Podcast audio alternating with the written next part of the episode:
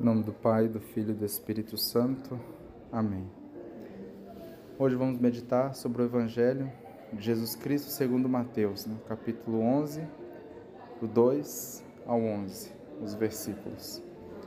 Esse capítulo, esse Evangelho, uma coisa interessante de destacar é no final onde Jesus diz assim: De todos os homens que já nasceram, nenhum é maior do que João Batista. No entanto, o menor no reino dos céus é maior do que ele. Isso é interessante porque, olha, o menor no reino dos céus é maior que João Batista.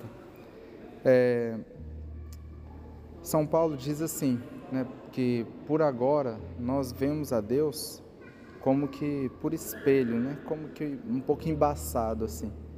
Mas no céu veremos face a face. Então essa é a grandeza daquele que está no reino dos céus. Primeiro, esse conhecimento de Deus, né? conhecendo a Deus e conhecendo a todas as coisas em Deus.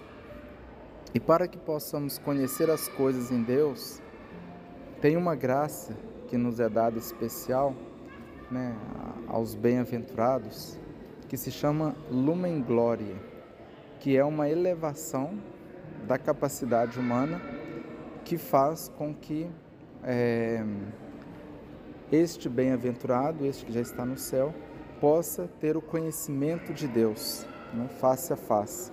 Ou seja, conhecer é, a Deus face a face e as coisas em Deus.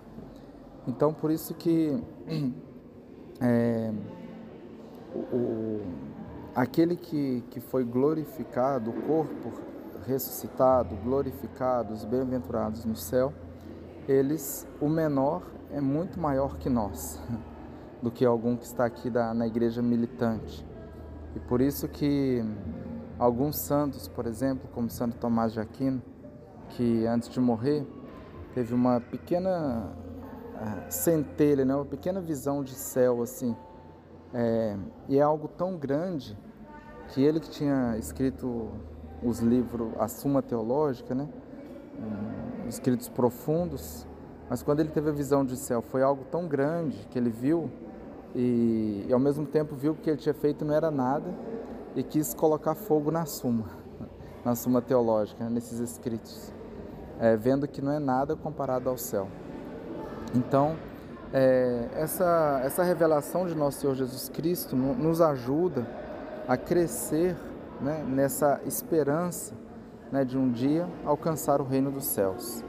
E essa esperança do céu tem que nos dar força para vencer o mal, para vencer o pecado.